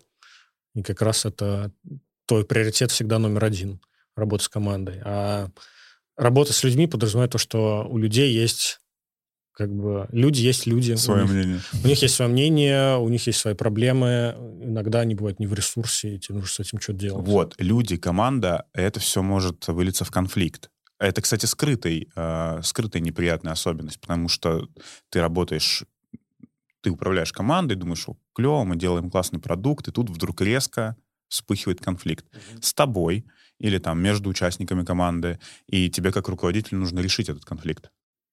Да. Э, я тебе как раз э, перед этим, перед, перед тем, как мы начали записывать, рассказал, что у нас вот был метап, и там была тема как раз про работу, вот работа на стыке между продуктом и дизайнером. Я вообще считаю, что это, в принципе, одна профессия, просто она сложная да, достаточно, поэтому ее расщепили на две, и вот есть э, дизайнер, который думает про пользовательский опыт, есть продукт, который думает про деньги, про продукт. Но в целом это как бы одна функция, которая э, должна в одну сторону э, Но обычно также ехать. в продукте работают э, продукт и дизайнер в такой очень тесной связке всегда. Да, да, да, это типа креативная пара еще. Почему креативный, не знаю, но иногда называют, да, креативная пара. Вот. И как раз на этом этапе вот моя бывшая коллега, она рассказывала про конфликты и вообще, как ими управлять. В целом это вообще отдельная классная тема, хорошая, про которую можно очень много говорить. Но кайф в том, что конфликты — это хорошо, на самом деле. Когда конфликты переходят там, в горячую фазу, когда уже начинается э, какое-то обострение, и люди уже начинают переходить на личное, как бы, на личный формат, это, естественно, уже как бы минус, это срочно нужно гасить каким-то образом, там, HR привлекать сразу и так далее. Но в целом хорош, э, ну, как бы управляемый конфликт и создание управляемого конфликта — это здорово, потому что оно помогает тебе в команде, в продукте и в бизнесе вообще создавать, а, ну, интент к росту. Потому что когда у тебя... Поясни, что такое интент к росту. А, возможности Э, возможности для развития дальнейшего, потому что из конфликта можно как бы условно выйти победителем, можно проигравшим, а можно сделать так, чтобы конфликт на самом деле вин-вин произошел, и, э, не знаю, дизайнер остался, например, доволен тем, что мы создаем для пользователя хороший опыт, продукт остался доволен тем, что мы создаем э, хороший э, value для бизнеса, вот, но как бы конфликт, вообще стресс, он всегда необходим ты не можешь, не можешь развиваться без стресса, потому что... Э, и поэтому мне в конфликтах... Да, да. Мне на самом деле как бы нормальный конфликт, ну, в конфликтах э, работать. Я имею ну, в виду не, а как, не в горячем. Хорошо, как, как выглядит э, хороший, конф... хороший конфликт? Как выглядит? Э, хороший конфликт — это спор, на самом деле. То есть когда э, вы не можете прийти к э, Э, хорошему решению, которое устраивает обоих, и вы начинаете друг друга челленджить. И где-то посередине в какой-то момент сходитесь. А это как вот у тебя сейчас матрица компетенций? Ну, например, да. Ну, то есть, условно, да, хороший пример. Мне не нравится матрица компетенций, но я согласен в том, что нам это нужно, и что это рабочий вполне инструмент для решения там корпоративных задач продуктовых. Поэтому у меня нету противоречия с тем, что ее надо внедрять, но я не перестаю ее челленджить, чтобы мы... Э, то есть, чтобы этот инструмент был близок к идеальному. То есть, чтобы он не просто был как бы лег на полку и действительно лежал, и мы работали, знаешь, как роботы, по, просто по методичке, что ну вот здесь написано, что ты должен из три исследования в месяц провести, а ты провел два исследования. Извини, я тебе зарплату там не могу поднять, да?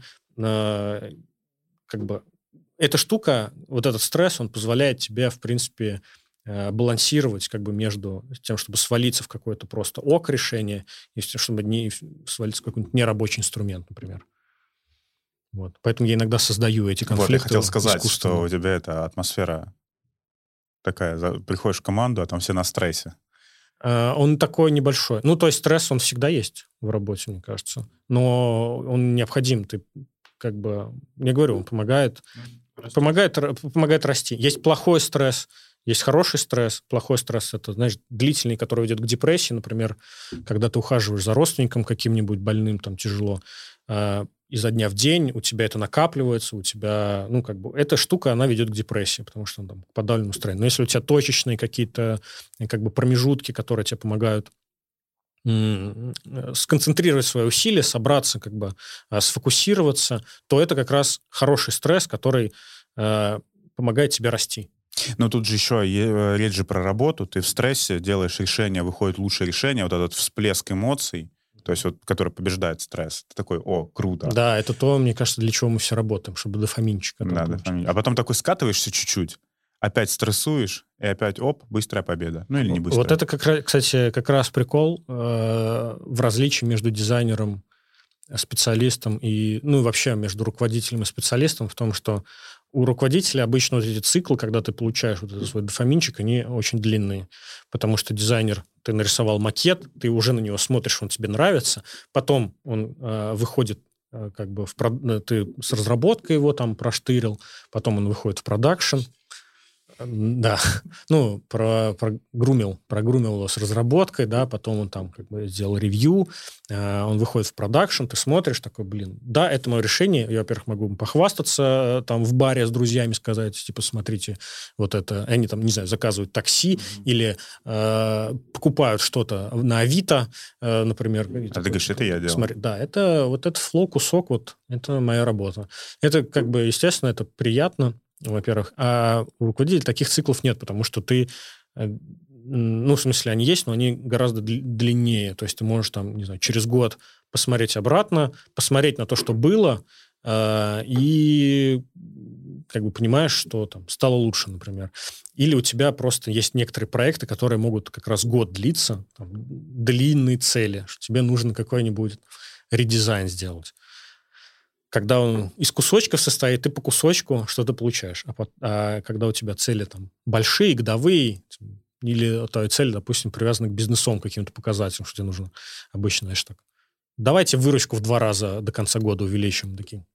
Давайте выручку в два раза. И потом ты смотришь, окей, да, у нас получилось, и ты тогда как бы свою дозу получаешь. Но это же можно скатиться, вот если мы говорим про длинные циклы, ты можешь скатиться просто вот эту ну, ты вообще скатывался в такие ямки? Да, постоянно. Я вообще очень эмоциональный. У меня я, как бы каждый день э, у меня эти качели. Как спасаешься? Да никак. Я просто привык, я понимаю, что э, я понимаю, что где-то надо э, перетерпеть и просто прождать, потому что какие-то моменты ты не понимаешь. Особенно, знаешь, когда приходишь в новую компанию, в какую-нибудь, которая с совершенно другой корпоративной культурой, и ты первое, первое время, первые полгода тебя все бесит, страшно ты просто разрывает, потому что ты не понимаешь, зачем это, зачем это, почему так.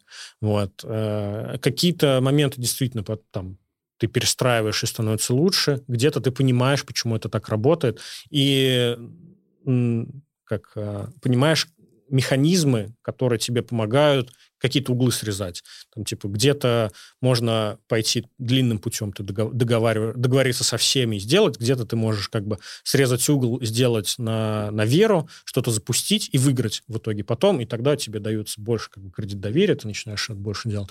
Но вот первое время это прям как бы первые несколько, я бы сказал, год, на самом деле, полгода-год, если ты руководитель, и где-то там месяца три, если ты специалист, но это нужно просто перетерпеть и с какими-то моментами сначала смириться или не смириться и поменять их, что тоже ведет к конфликтам почти всегда и к сопротивлению к изменениям.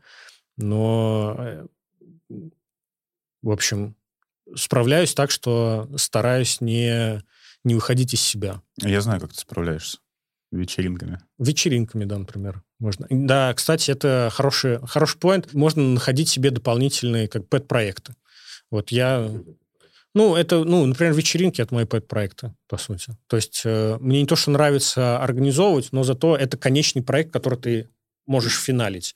То есть у тебя есть э, начало. И ты, конец, да. Ты говоришь, 28 августа у нас финал, мы делаем вечеринку, э, и все. Потом она проходит, и такой, блин, получилось классно.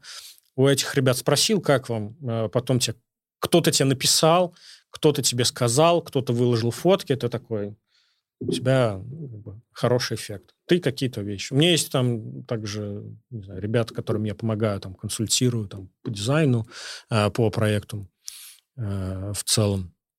Ну, то есть, как, вот под проект они в целом помогают, когда тебе нужно отвлечься от рутины.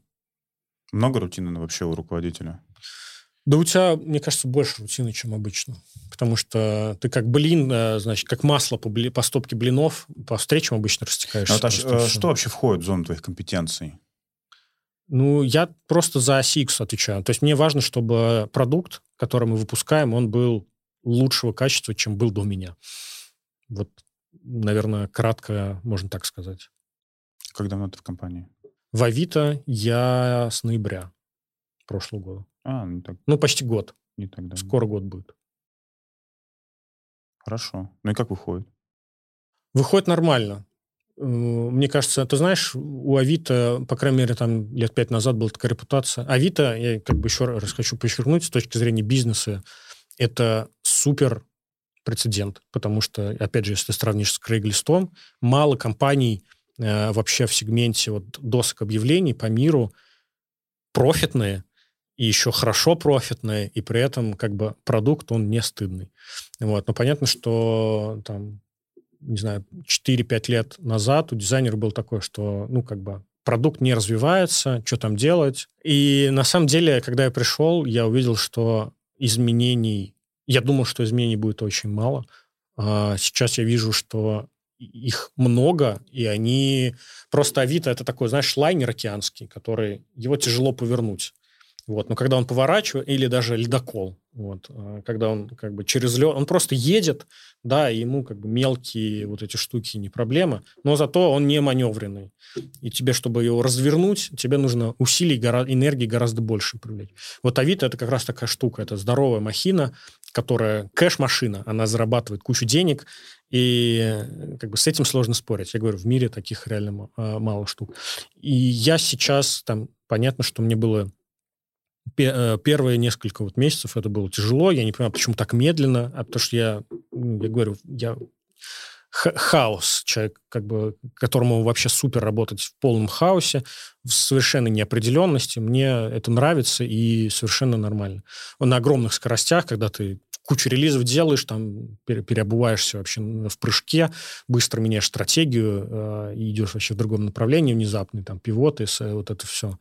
Вот. А в Авито это супер структурированная штука. Мне было сложно. Но сейчас... Э, То есть они, они тебя приземлили немножко? Я начинаю понимать, как э, что-то работает и где нужно поменять, чтобы было быстрее, и продукт при этом не страдал. Ну и бизнес, и продукт при этом бизнес, понятно, не страдал и достигал своих целей, достигал там а, стратегии выполнялась, там OKR у продуктов закрывались, чтобы было все нормально, но при этом, чтобы э, продукт был э, более user-friendly, чтобы наши клиенты получали лучший опыт, чем они могут сейчас, потому что ну, там есть много неоптимальных мест, конечно же. Ну, как, наверное, в любом большом продукте. Как, э, ну да, тут это, знаешь, вечный спор между тем, что важно ли тебе все время смотреть на метрики. Например, на... Я, вообще метрика конверсии, например, я ее очень не люблю, потому что она, она показывает просто твою скорость. Вот э, ты сделал эксперимент, провел АБ, у тебя два результата, ты видишь, что оди, в одном случае конверсии больше, в другом конверсии меньше. Но это примерно как вот скорость э, скорость чего-то. Вот 120 километров в час – это много или мало, например? Ну, относительно. Это относительно. Если ты по, э, по, по центру Москвы едешь, то 20 километров – это очень много. Но если у тебя там космический корабль, который летит куда-то там в, на Марс тот же самый, то 120 километров – это значит, что ты падаешь э, скорее. Поэтому конверсия, она тебя очень на таком, на приземленном уровне отвечает, какой вариант условно более кликабельный. Но ты должен как бы смотреть дальше. Ты должен смотреть, чтобы э, ты делаешь ставку на то, что пользователи, в принципе, когда э, им нравится то, что они делают, у них там, в моменте конверсия может быть меньше. Но, например, на длинной дистанции за счет ретеншена э, у них увеличивается lifetime value, ты зарабатываешь, например, из них больше, потому что они чаще там э, чаще заходят. Или э, они могут вообще не заходить в этот раздел, но э, в который ты в котором ты замерял, да, конверсию, а как-то дру, другим способом, короче, решать свою проблему. И это тоже нужно делать. Ну, то есть мы как бы должны всегда фокусироваться на том, чтобы пользователю всегда было удобно. А продукты, естественно, у них обычно э, у них бизнесовый mindset, они думают про то, как бы заработать. Mm-hmm. И у тебя все время вот этот конфликт. Ты должен между балансировать между тем, чтобы решение, которое ты делаешь, оно было лучше, ну, лучше из возможных, оно было как бы красиво. Я считаю, что красота в интерфейсе это тоже очень важно. Ну, она относительно красота. Ну, да, она относительно. Она как э, такой, ну, приятный, приятный соус к еде, который ты, в принципе, его может и не быть, но с ним гораздо лучше. Это и внимание к деталям, и когда ты просто пользуешься красивыми вещами, тебе они больше нравятся. Это как минимум вход, первый вход, он тебе делает легче для новичка. Э, вот. И, а у продуктов, естественно, там обычно другое мнение относительно э, этого всего. Им важно, чтобы вот у тебя есть как бы roadmap, по которому тебе нужно увеличить выручку, или тебе нужно share какой-нибудь поднять там в два раза год году. И ты к нему идешь, ты понимаешь, что мне нужно сделать вот это, мне нужно сделать вот это, мне нужно сделать вот это, э, но как бы красоты интерфейса и вообще как бы приятности и деталей там обычно нету. Вот и здесь возникает вот эта серая зона, когда ты определяешь, что такое э, между, как бы, как сделать так, чтобы это было и красиво, и хорошо для бизнеса. Это супер скилл.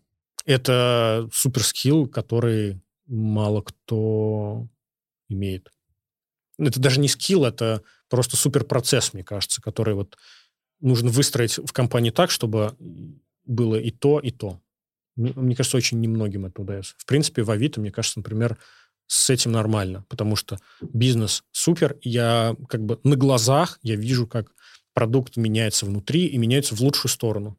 То есть он это через э, страдания идет, через боль, как раз через конфликты и все остальное. Но даже вот в ретроспективе почти года я вижу, что когда я пришел, было одно, сейчас становится гораздо круче, и мы гораздо больше э, думаем о пользователе, мы гораздо больше стали там челленджить продуктов на то, чтобы не соглашаться на какие-то хорошие решения. Мы там всегда хотим, э, да, rise the bar, э, поднимать планку, чтобы проект был ну, как, как бы, что он постоянно итеративно улучшался, чтобы он не оставался на месте, не заниматься вот этой дрочкой, простите, на метрике, а думать и про то, и про то. Слушай, ну а в Авито же много команд. Да, ну, очень много. Дизайн команд в том числе. Ты как-то соприкасаешься с ними или только вот работой занимаешься? Uh, не, конечно, мы очень много мы очень много соприкасаемся. У нас есть горизонтали вертикали, как бы так называемые. и а горизонтали они делают много инфраструктурных решений, потому что Авито это продукт, э, монолитный достаточно. Он консистентный, и мы в целом, как бы у нас в стратегии дизайна прописано, что мы делаем консистентный продукт. Э, это фундаментально разные вещи между, например, там, если ты будешь сравнивать Яндекс какой-то, где много сепарированных... Да, сепари... да, да, да. Мне, кстати, вот этим нравится э, Авито, потому что ты не... Вот это, это же все разные сервисы, но ты в едином интерфейсе как бы вот не замечаю вот этот бесшовный переход, мне это очень нравится, что... И опять же в голове, да, вот эта мысль, это, ну, ты правильно сказал, это крейсер, который угу. э, идет вперед, и, и, и это все как бы хорошо сделано в целом. Ну вот ты на это тратишь э, гораздо больше ресурсов.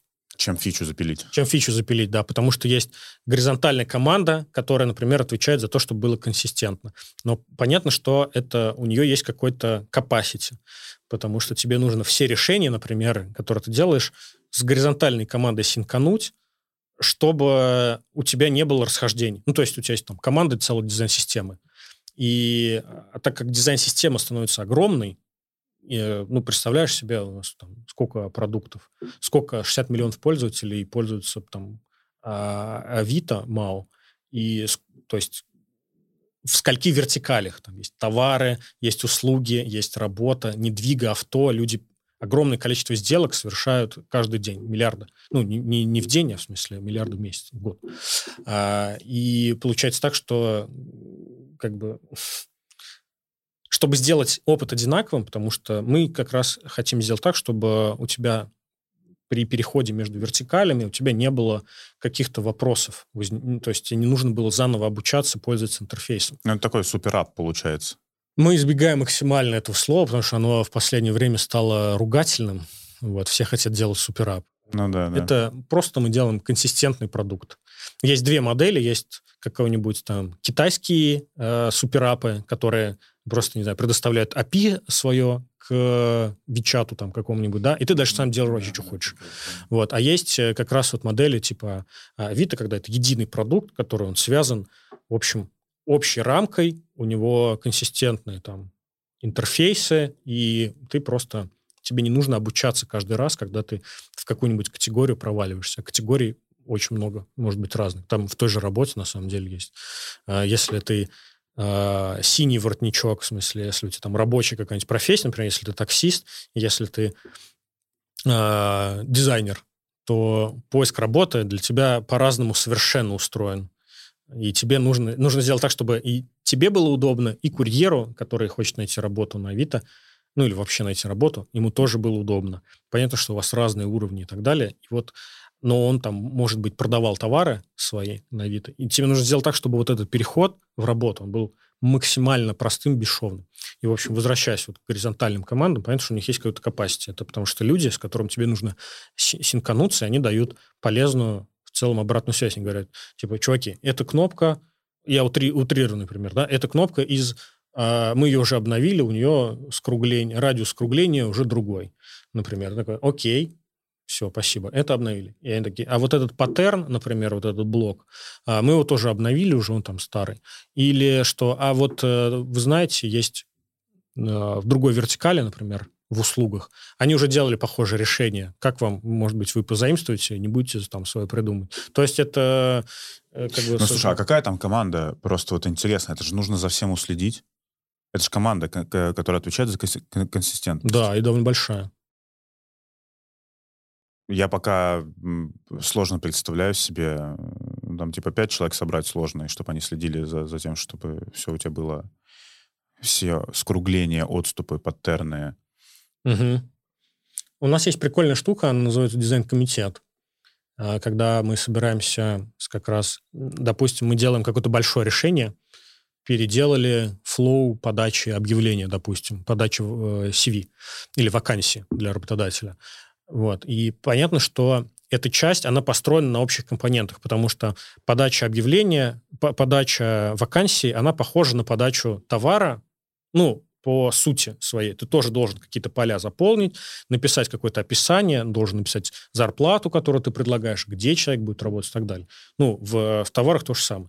Вот. И этот флоу, так как мы стремимся к тому, чтобы продукт был консистентным, он должен быть одинаковый. Мы собираемся с вот этой горизонтальной командой, мы говорим, у нас есть большое решение, давайте найдем время. Мы находим время, а, садимся, показываем наше решение. Ребята начинают как бы челленджить. Это помимо того, что у нас есть вот эти синки с э, внутренней, mm-hmm. то есть когда мы, мы сначала внутри это пропускаем решение, а потом, если мы видим, что э, нам ну, как бы оно э, влияющее на весь, ну, как бы на весь опыт в целом большого Авито, то мы прогоняем это через горизонталь. Да, это до, дольше. Понятное дело, что когда у тебя э, там обособленный продукт, который, у которого нет дизайн-системы, который, которому это не нужно делать, так э, ну, он может двигаться быстрее, потому что ты внутри решения переварил, ты его принял, дальше там, нужно двигаться быстро. Вот. Здесь тебе нужна дополнительная встреча, тебе нужно собрать а, а, обратную связь, тебе нужно эти комменты обработать, тебе нужно согласиться с чем-то или не согласиться, сказать, а, типа, в какой-то момент, чуваки, да, я понял, это хороший комментарий, но мы считаем, что нам нужно делать так, потому что у нас есть свои особенности. Э, понятно, что когда ты покупаешь телефон и когда ты устраиваешься на работу, это разный путь. Ну, вот, ты это обосновываешь, они говорят, да, окей, мы согласны, нам нужно этот компонент втянуть, теперь будет обратно. И у тебя еще дополнительный слой работы по втягиванию нового компонента, например, образуется. Это дополнительный налог на большие вот такие корпорации, которые решили, что у них консистентный, э, они должны создать консистентный опыт. Это сложно и, возможно, звучит не так круто, но э, я говорю, когда ты просто ретроспективно возвращаешься и смотришь к тому, что получается, ты понимаешь, что эти усилия, ну, в какой-то момент они э, оправданы. Сложные продукты, они требуют дополнительного вот этого налога. Всегда. Ну и вообще, как бы дьявол еще в деталях, ты потом туда углубляешься. А детали это всегда тоже очень много времени отнимает, которые не все хотят делать, но они супер важны. Возвращаясь к там, предыдущей теме, это одно из отличий, например, дизайнера опытного от неопытного, потому что опытный, он уже прошел большой путь, э, он уже э, может там работать с деталями более прицельно. Он понимает, где нужно делать анимацию, где не нужно ее делать, какую здесь делать анимацию. Может написать текст сам без редактора, может какой-нибудь классный, прикольный новый паттерн придумать или что-нибудь такое. Вот Давай вот... Сильное отличие. Потом тебе пришлю кусочек, вот запишут это в матрицу компетенций. Что должен делать сеньор? Ну, да. Здесь есть противоречия некоторые, я согласен. Но мне не нравится, я говорю, сам формат матрицы компетенции. То есть мне нравятся более такие модели. Я не могу просто эту историю переложить из одной главы в другую. Она, мне кажется, работает вот только для меня потому что я когда работаю с дизайнером, у меня есть вот эта вот амальгама, модель э, идеального дизайнера, с которым э, мне хорошо работать.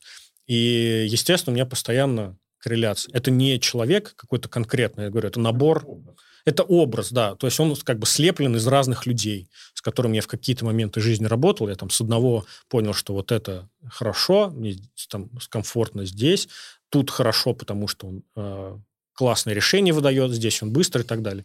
Вот, и я понимаю, как бы, а, а, вот, корректирую, короче, с этой моделью. Ну и плюс у нас есть всегда внутри э, калибровки, то есть когда мы выставляем там ревью промежуточное, мы всех дизайнеров между собой калибруем. То есть э, это тоже помогает выравниваться в целом относительно, даже без таблицы. Очень интересный момент. Я искал о тебе инфу в инете. Мы с тобой говорили до этого, ты говоришь, что там у тебя какое-то старое, супер старое выступление есть. Угу. Вот. И я довольно тяжело тебя нашел в интернете. Да, я не очень много пишу, где-то выступаю, куда-то прихожу.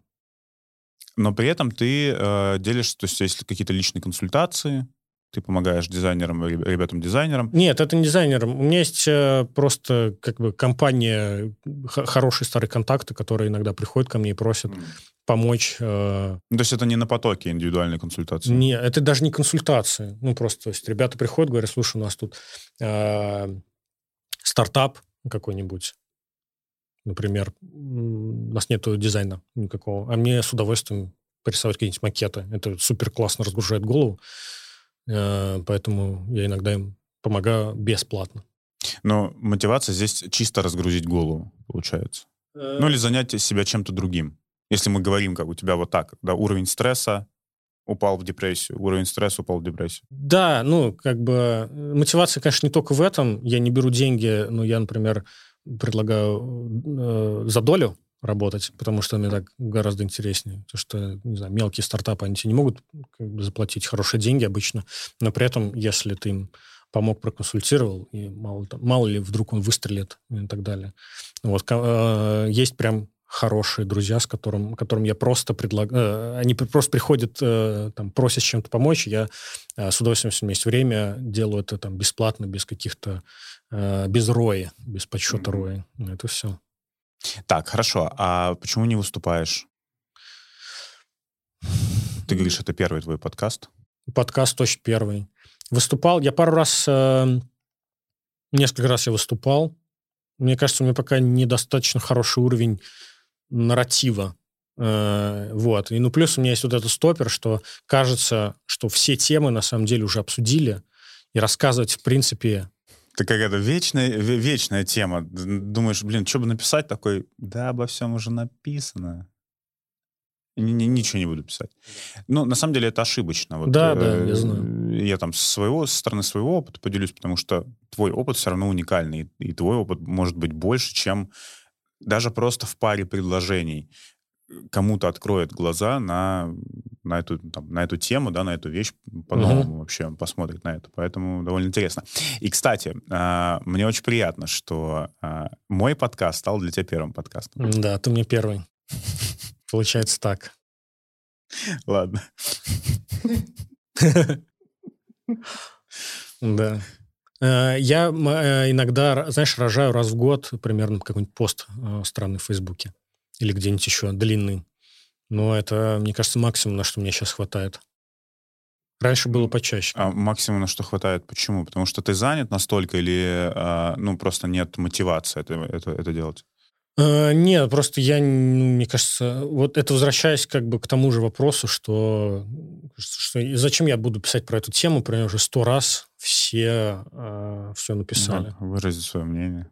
Э, да, иногда, иногда это хочется. И у меня, э, как бы, я говорю, когда я эмоцион, эмоциональный человек, и когда меня что-то долго бесит, я пишу про это. Например, там как раз про такую продуктовую импотенцию, когда ты сильно фокусишься на метриках и забываешь, что у тебя за этими деревьями вообще-то есть лес, людей, которые пользуются твоим продуктом, и ты думаешь только про то, чтобы как в моменте поднять конверсию, вот, но забываешь, что за счет этого ты ухудшаешь пользовательский опыт и делаешь там продукт для людей хуже.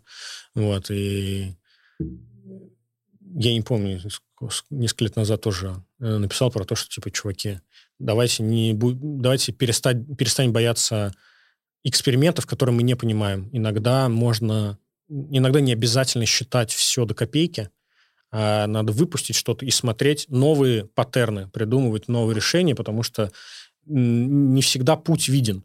Например, вот ты точно знаешь жест э, pull to refresh, когда ты да, твиттер да. какой-нибудь mm-hmm. обновляешь, но если ты помнишь в первых э, моделях айфона, например, или, ну, вообще, в первых интерфейсах этого, мобильных, не этого не было. У тебя была кнопка «Обновить почту». Это была вот эта галочка, стрелочка, значит, круглая. Вот. А потом ее, по-моему, как раз Твиттер придумал. А, они сделали этот Refresh, и теперь это индустриальный стандарт. Теперь любое, в принципе, приложение можно обновить практически любое приложение можно обновить to refresh. То есть это ну, вошло... Ну, как с поиском также. У них же не было, эта шторка поиска не выдвигалась э, с, снизу. Ну, таких примеров э, много, да? великое множество. И э, как ты можешь этот пример метрик, э, ну, да, типа понять. Какую-то метрик, да. Ты можешь... Э, есть качественные метрики, э, NPS, CS, CSAT и все остальное, да. Но они, во-первых, они довольно подвержены сильному влиянию. То есть если у тебя, э, например, очень плохой интерфейс, но ты даешь скидку 90%. Ну да, конверсия будет... Конверсия будет высокая, потому что и люди будут довольны. Они, да, они продрались через э, вот эти дебри, которые э, сделал какой-то там невовлеченный дизайнер. Они продрались, но они получили свой продукт, и они счастливы, потому что они сэкономили 90% от этого. Ну и ушли потом. Они, они могут не вернуться больше. Они могут не вернуться, но если ты их спросишь в конце, вот, это, вот они прошли это слово, ты их спросишь, Оцените от 1 до 10. Э, насколько вы порекомендуете этот сервис друзьям? Они скажут, 90%. 10 ставлю вообще. Топ. Э, ну и на интервью они тебе скажут, все было удобно, все было понятно, потому да, что да. мотивация была 90% скидка. Мотивация была 90%. Ну, они, может, скажут, что, ну, блин, неудобно, но в, в принципе очень хорошо, потому что я доволен. Вот. То есть это метрики, которые... Есть внешние факторы, которые на них влияют. Поэтому не, не всегда нужно, э, нужно оставлять часть работы под э, экспериментальные какие-то форматы, иначе ты не обнаружишь чего-то нового, ты не найдешь лучшее решение. Потому что э, мы вот э, в деливере э, часто говорили, что решение можно из опыта достать какое-то. Когда ты уже сделал 100 вариантов чекаута какого-нибудь, формы чекаута, или ты сделал 100 разных вариантов э, регистрации – ты можешь не придумывать новый формат, ты можешь сесть за день и сделать эту форму регистрацию. Она будет абсолютно рабочая, просто потому что ты уже сто раз это сделал. Вот. Но ты можешь подумать, сесть сто первый раз и придумать, как сделать лучше в, э, заново. ты потратишь на это, конечно, больше времени. Ты, возможно, не сможешь доказать, что это лучше прямо сейчас. Оно будет лучше через год, когда мы накопим, а, там есть... Достаточно экспертизы. Достаточно экспертизы, или бывает иногда там есть сетевой эффект, когда у тебя э, ценность продукта зависит от количества людей, которым им пользуются. Ты говоришь, блин, да, мы здесь для одного человека сейчас сделаем сложнее, например, но когда у тебя соберется 10 человек, это будет лучше работать. Я думаю, что иногда стоит э, забыть про продуктовые метрики и начать смотреть на бизнесовые. То есть иногда ты говоришь, окей, чуваки, мы, мы не улучшим конверсию. Этим решением мы не улучшим конверсию сейчас, э, но в перспективе мы будем смотреть на деньги. Если люди будут продолжать покупать наш продукт, то мы, значит, там здесь сделали хорошо. Вот. Катим на веру – это э, выражение, которое не любит никто примерно из продуктов, но зато дизайнерам, мне кажется, оно нравится, потому что ты делаешь что-то новое, ты проверяешь, как бы оно хорошо работает или плохо работает. Да, ты смотришь на, в моменте какие-то штуки, ты можешь увидеть, что конверсия это конверсия здесь упала, но конверсия это не наше все пока что. Саш, большое тебе спасибо за интервью, спасибо, что приехал. Спасибо, что пригласил. Было очень приятно с тобой пообщаться. Мне тоже. Вот, я желаю тебе карьерного успеха, ну и чтобы метрик было в меру. Угу. Хороший совет. Спасибо. Пожелание. Да, пожелание. Да. И больше тусовок от Авито. Мы будем стараться, чтобы этого было больше.